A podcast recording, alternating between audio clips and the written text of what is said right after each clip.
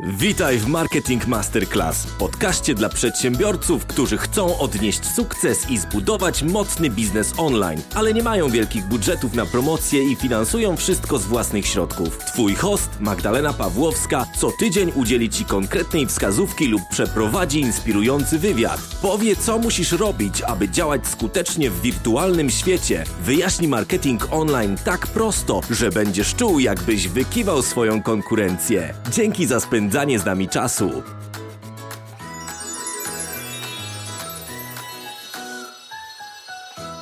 Cześć, to Magdalena Pawłowska. Witam Cię bardzo serdecznie w podcaście Marketing Masterclass, który nagrywam jeszcze będąc w Stanach Zjednoczonych w Nashville. Właśnie dziś skończyła się konferencja marketingowa, w której brałam udział cztery dni pełne wiedzy i postanowiłam podzielić się z Tobą pięcioma wnioskami właśnie z tej konferencji w trakcie tego podcastu. Umówmy się, że jeżeli któryś z tych punktów chciałbyś, abym omówiła dokładniej, skontaktuj się ze mną, wyślij do mnie maila bądź w prostszej formie zostaw komentarz na moim blogu pod tym odcinkiem.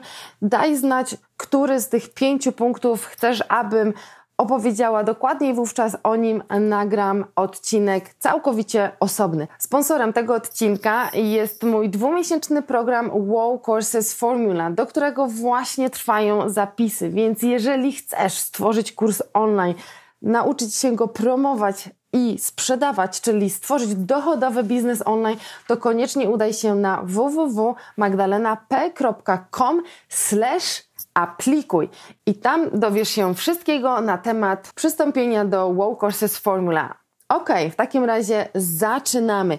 Punkt pierwszy to wniosek marketingowy, bo wnioski podzieliłam na marketingowe oraz ogólnorozwojowe. Punkt pierwszy to znaj swoją grupę docelową. I oczywiście tutaj możesz powiedzieć, ale Magda, Magda, o grupie docelowej to już było w poprzednich podcastach i masz rację. Natomiast to, czego dowiedziałam się na temat grupy docelowej, tu będąc właśnie w Nashville, Tennessee, w Stanach Zjednoczonych, zupełnie dało mi nowe spojrzenie na to, jak musimy patrzeć na swoją grupę docelową. Bo jeżeli jesteś czytelnikiem mojej książki Jedna kampania do wolności, jeżeli nie, to koniecznie musisz to uzupełnić, to ja tam przeprowadzam Ciebie przez proces, prawda, tworzenia swojej grupy docelowej i jeżeli go przeszedłeś, to na pewno wiesz już e, o niej dużo. Natomiast pytanie jest takie, czy Ty wiesz dokładnie, jakim językiem mówi Twój klient, ten Twój potencjalny klient? Czy znasz jego słownictwo? Czy potrafisz tak opowiedzieć historię, tak opowiedzieć mu o swojej usłudze bądź produkcie, aby mówić jego językiem, aby go mega tym zainteresować? To jest coś, nad czym ja totalnie będę w najbliższym czasie pracowała, aby sprawdzić, czy aby na pewno język, którego używam, jest odpowiedni do mojej grupy docelowej, czyli oczywiście do ciebie. Kiedy tego będziesz używał? Będziesz tego używał przede wszystkim w momencie promocji swoich produktów, promocji swojej usługi, ale tak naprawdę również w postach, czy to na Facebooku, czy na Instagramie. Dlatego, że jeżeli będziesz mówił bardziej językiem swoich odbiorców, to oni będą po prostu czuli, że ich rozumiesz dużo bardziej niż czasami oni sami będą siebie rozumieli. A to będzie Twój krok do sukcesu. I kolejna rzecz w tym podpunkcie to poczucie reprezentacji, czyli jeżeli mówisz językiem swojej grupy docelowej, to ona będzie miała przekonanie o tym, że ich reprezentujesz. A to jest bardzo ważny punkt. Jeżeli Twoja grupa docelowa będzie wewnętrznie przekonana o tym, że mówisz za nich, że w pewnej formie reprezentujesz ich stanowisko, jesteś dla nich liderem, no to już tutaj sam wiesz, jako przedsiębiorca, jak wielką siłę to będzie miało. Czyli pierwszy wniosek to znaj swoją grupę docelową jeszcze dokładniej, poznaj ich język, tak abyś mógł ich reprezentować. Punkt drugi to również punkt na temat marketingu. Stwórz drabinę produktów. I ten temat bardzo dokładnie omawiałam na moim ostatnim webinarze, do którego masz jeszcze dostęp, możesz obejrzeć nagranie z tego webinaru. Zrobisz to na stronie www.magdalenap.com teraz. Tak, slash teraz, czyli teraz pójdź i od razu e, wklikaj sobie ten link. Jeżeli chcesz to możesz też od razu przejść do notatki z tego podcastu, gdzie znajdziesz ten link i bezpośrednio z tej notatki możesz sobie kliknąć, zarejestrować się na webinar, obejrzeć go, a tam bardzo dokładnie tłumaczę, w jaki sposób stworzyć drabinę produktów.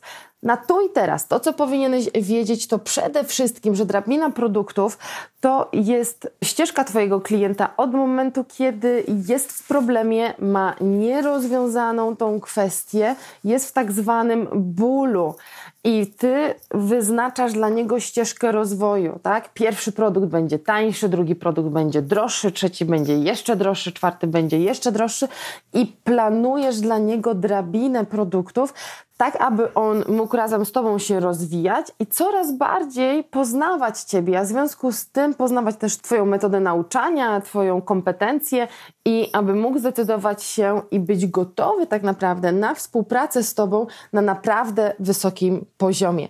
Jeżeli chcesz więcej dowiedzieć się na temat stworzenia drabiny produktów, to już teraz pamiętaj, udaj się na www.magdalenap.com slash teraz i tam zarejestrujesz się na webinar. Jednym z punktów na webinarze jest właśnie omówienie drabiny produktów.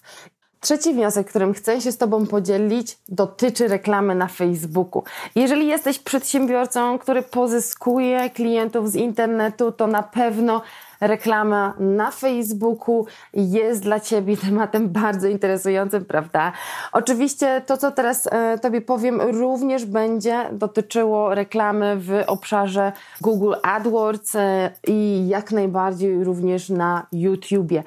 Musisz pamiętać o dwóch rzeczach w tym obszarze. Reklamę dzielimy na dwa rodzaje. Reklamy, której zadaniem jest szukanie klienta, czyli tak zwany prospecting, szukanie klienta, oraz reklama, która jest dedykowana i jest tak zwanym remarketingiem, czyli kiedy już wiemy, że ktoś wyraził zainteresowanie Twoim wideo, Twoją reklamą, e, Twoim lead magnetem, natomiast nie przeszedł do końca Twojego lejka marketingowego i Ty musisz mu pomóc, musisz go jakby popchnąć do kolejnego etapu. I ta reklama e, to jest reklama, którą nazywamy remarketingiem.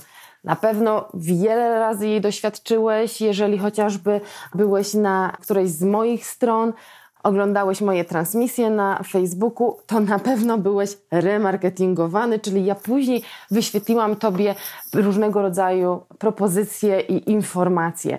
Jeżeli nie doświadczyłeś tego jeszcze, to koniecznie wejdź na moją stronę magdalenap.com bądź e, na stronę z webinarem magdalenap.com slash teraz i na pewno zostaniesz retargetowany i będziesz widział od tego momentu moje reklamy na poszczególne tematy.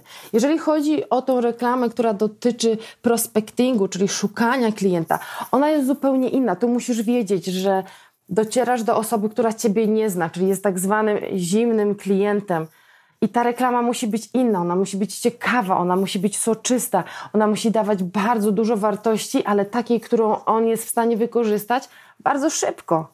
Po to, aby przekonać się do ciebie i pójść dalej w Twoim lejku marketingowym. Wniosek czwarty dotyczy sprzedaży. Hasło to sprzedaj najpierw sobie. Bardzo wiele osób, które e, pisze do mnie, które dołącza do mojego programu Wow Courses Formula, upewnia się i, i pisze w ten sposób. Magda, ale czy na pewno na tym kursie będziemy mówić o sprzedaży? Bo kurs online to jestem w stanie jakoś tam, i tutaj słowo jakoś ma znaczenie, ale takie są faktycznie komunikaty, że jestem w stanie jakoś stworzyć kurs online, ale chcę się nauczyć sprzedaży. Czy ty tego uczysz? Jeżeli obserwujesz mnie w mediach społecznościowych, słuchasz mojego podcastu, to wiesz, że jestem zaprzyjaźniona ze sprzedażą i zawsze podkreślam, że sprzedaż to jest życie dla Twojego biznesu. Więc absolutnie podkreślam, że sprzedaż to jest życie dla Twojego biznesu i kluczowe jest, abyś się tego nauczył. Oczywiście ja tego uczę, dlatego serdecznie zapraszam, abyś dołączył do Wow Courses Formula. O co chodzi z tym wnioskiem? Sprzedaj najpierw sobie. Zobacz, jeżeli Ty nie jesteś przekonany o tym, co sprzedajesz, jaką wartość ma Twój produkt, co ten produkt może zrobić dla Twojego klienta, jaka jest jego realna wartość, to gwarantuję Ci, że będziesz miał bardzo duże trudności, aby ten produkt sprzedać.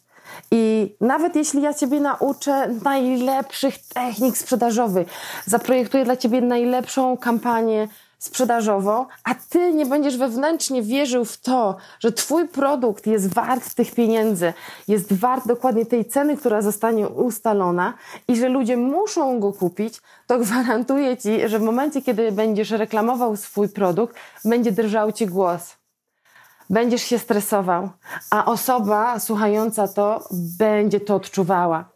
I dlatego często sprzedaż osobom nie wychodzi, dlatego że one same najpierw sobie nie sprzedały. One najpierw same w ogóle by nie kupiły swojego produktu. Więc pierwsza rzecz to jest najpierw sprzedaj samemu sobie. Najpierw sobie musisz sprzedać to, czym się zajmujesz, to jak, jaką wartość dajesz, jaki masz produkt, a dopiero później komuś. I to jest trudne. I ja wiem, że to jest trudne. Natomiast to jest robota, którą musisz wykonać. Po prostu musisz to wykonać. To jest pierwszy krok do tego, aby w ogóle zacząć sprzedawać. Aby zrobić transmisję na żywo na Facebooku i powiedzieć ludziom: hej, stworzyłem mega kurs online. Dzięki niemu osiągniesz takie i takie rezultaty. On jest dla tych i dla tych. I on kosztuje tyle i tyle i zapraszam Was serdecznie. I żeby czuć się z tym komfortowo, Musisz sprzedać to najpierw samemu sobie. I w ten sposób dotarliśmy do ostatniego wniosku, którym chcę się z Tobą podzielić w tym podcaście.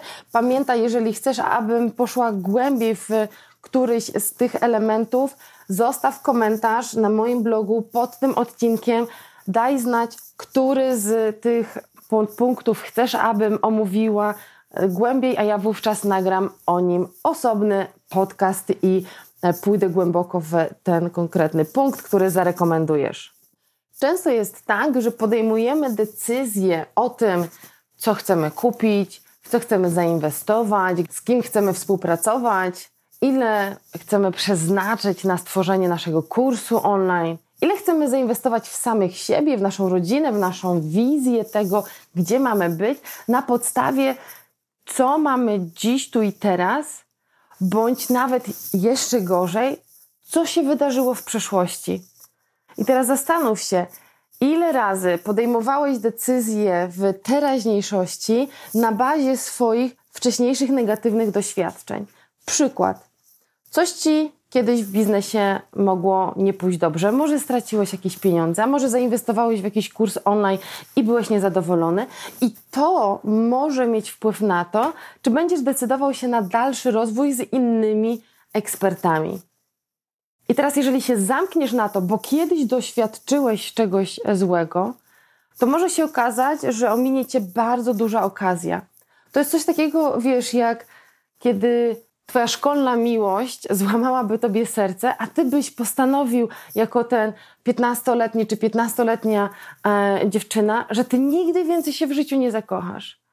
No to zgodzisz się ze mną, że ominęłoby ciebie trochę w życiu, prawda? Jeśli żyłbyś 80, 90, 100 lat, no to warto jednak mieć te serce otwarte, aby doświadczyć innych, nowych rzeczy. I tak samo jest w biznesie. Nie ograniczaj wizji dla siebie i swojej rodziny w oparciu o to, co wydarzyło się w przeszłości lub o to, co dzieje się w teraźniejszości. Ja zawsze powtarzam, i to już mówiłam e, moim klientom na kursie online. Musisz podejmować decyzje z pozycji osoby i biznesu, w którym chcesz być.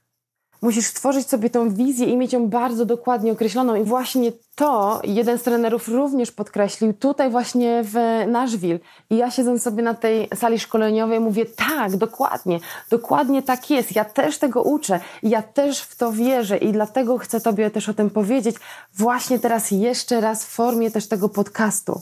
Musisz podejmować decyzje tu, teraz, z pozycji tego, gdzie chcesz być, bo zobacz, jak to będzie działało. Jeżeli chcesz rozwinąć swój biznes, masz wizję, że na przykład twój biznes zarabia 100 tysięcy, albo pół miliona, albo miliona, czy jeszcze więcej. ale dziś będziesz podejmował decyzję z pozycji tego, że twój biznes jeszcze tam nie jest i nie będziesz chciał zainwestować w narzędzia, w ludzi, w rozwój, nie będziesz chciał zainwestować w rzeczy, które są potrzebne do tego, aby tam właśnie się znaleźć, no to w jaki sposób się znajdziesz? Nie ma innej drogi, prawda? Musi to być droga poprzez rozwój, poprzez nowe elementy, które będziesz dodawał do swojego e, biznesu, do swojego rozwoju. A to jest bardzo częsty błąd wśród wielu ludzi, z którymi rozmawiam. Mówią, Magda, ale ja dzisiaj nie mam pieniędzy. Na przykład, Magda, ale ja nie mogę dzisiaj tyle zainwestować, nie mogę kupić tych narzędzi. I może faktycznie na przykład nie masz tych pieniędzy na koncie, ale jest inna kwestia, że ty musisz być w takiej przestrzeni, gdzie ty myślisz o rozwiązaniach, gdzie twoją pierwszą odpowiedzią nie jest, że a nie mogę, nie wiem, nie potrafię, tylko zadać sobie pytanie, co musiałoby się wydarzyć, kim ja musiałbym się stać, z kim muszę porozmawiać, aby to, co chcę, było możliwe. I z tej przestrzeni konieczne jest podejmowanie decyzji. Innej drogi nie ma do rozwoju. Musi to być właśnie ta droga. Także pamiętaj, nie ograniczaj wizji dla siebie i swojej rodziny w oparciu o przeszłość, lub o teraźniejszość. Zawsze te decyzje muszą być podejmowane z perspektywy tego, gdzie chcesz być w przyszłości. Podam Ci również swój przykład. Dwa dni temu zainwestowałam w swój własny rozwój 30 tysięcy dolarów, kolejne 30 tysięcy dolarów. To jest chyba jakieś 120 tysięcy złotych, bo akurat wychodzi po 10 tysięcy złotych miesięcznie e, opłaty, tak? bo mam to rozłożone na, na raty. 10 tysięcy złotych miesięcznie ja płacę za swój rozwój. Ja cały czas się rozwijam, bo ja wiem, że chcę być dalej, rozwinąć swój biznes i być w tym miejscu, gdzie ja chcę być, to ja muszę podejmować tego typu decyzje i przebywać w środowisku, gdzie są rozwiązania dla mnie. Więc teraz jest pytanie, czego ty potrzebujesz dla swojego biznesu? Z kim potrzebujesz porozmawiać? Jaki kurs potrzebujesz wziąć? Na jakie szkolenie potrzebujesz pojechać? Potrzebujesz pojechać na szkolenie Kampania Wow, które będę organizowała w czerwcu 2019 roku. Tak, będzie druga edycja kampanii Wow, więc już teraz wypatruj informacji, jak możesz zdobyć bilet na to szkolenie. Będziemy niedługo zaczynać promocję tego wydarzenia, w związku z tym miej to na uwadze. Chcesz zacząć tworzyć dochodowy biznes online w oparciu o swoją wiedzę, o swoją ekspertyzę, docierać do większej grupy ludzi? no to musisz dołączyć do Wow Courses Formula, mojego dwumiesięcznego programu, w którym nauczę Cię od podstaw, jak stworzyć produkt online, jak go wypromować, jak go sprzedawać. I ten proces będziesz mógł powtarzać i powtarzać i powtarzać przy każdym innym Twoim szkoleniu, przy każdym innym Twoim produkcie. Tylko jest pytanie, czy Ty sam sobie najpierw to sprzedałeś? Czy Ty sam wierzysz w tą swoją wizję? A może tylko powtarzasz? No, chcę stworzyć kurs online. No, chcę napisać książkę. Chcę stworzyć e, e-booka. Chcę zacząć nagrywać filmiki. Ale ty sam nie jesteś do tego przekonany. Więc dlatego właśnie dla mnie te wnioski były tak silne. Bo ja wiem, co ciebie może powstrzymywać. Bo ja też tam byłam. Dziś patrzę na swoje decyzje z zupełnie innego miejsca, dużo bardziej świadomie i odważnie. I do tego też ciebie zachęcam. Jeżeli chcesz się dowiedzieć więcej o Wow Courses Formula, o tym, jak możemy współpracować, o tym, co mogę dla Ciebie zrobić, w czym mogę Tobie pomóc, to koniecznie przejdź na stronę www.magdalenap.com aplikuj i tam zacznij swoją przygodę z programem Wow Courses Formula. Będę zaszczycona móc z Tobą współpracować. Aplikacja wygląda w ten sposób, że najpierw uzupełniasz kilka informacji na swój temat, a później e, osoba ode mnie zespołu zadzwoni do ciebie, porozmawia, zapyta, gdzie jesteś, jak możemy tobie pomóc, dlatego że do programu zapraszamy osoby po prostu, które ja wiem, że będą miały rezultaty, bo może po prostu ty jesteś osobą, która cały czas chce słuchać podcastu i to też jest okej. Okay. Na każdego przyjdzie czas. Ty musisz wiedzieć, kiedy przyjdzie czas na ciebie, a jak przyjdzie czas na ciebie i ci zapuka, to pamiętaj otworzyć drzwi. To będzie Twoja szansa, to będzie Twój moment.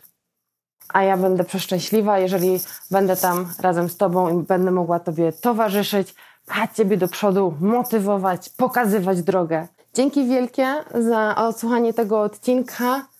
Pamiętaj poinformować swoich znajomych o Marketing Masterclass, o tym, jaką wiedzą się tutaj dzielę. Pamiętaj, że jest 80 kilka innych odcinków, które musisz przesłuchać. Podsyłaj swoim znajomym, aby oni również się rozwijali, aby oni również mogli widzieć tę możliwość dla siebie rozwoju, zmiany życia, może spełnienia jakichś marzeń, może ktoś z nich marzy o tym, aby stworzyć kurs online, a ty możesz mu w tym pomóc, chociażby podsyłając link do tego podcastu. Pozdrawiam cię bardzo serdecznie z Nashville w Tennessee, USA, miasta kowbojów, piw, paw, piw. I do usłyszenia w kolejnym odcinku. Do zobaczenia na kursie, jeżeli jesteś gotowy. Nauczyciel się stawia. Do usłyszenia. Cześć.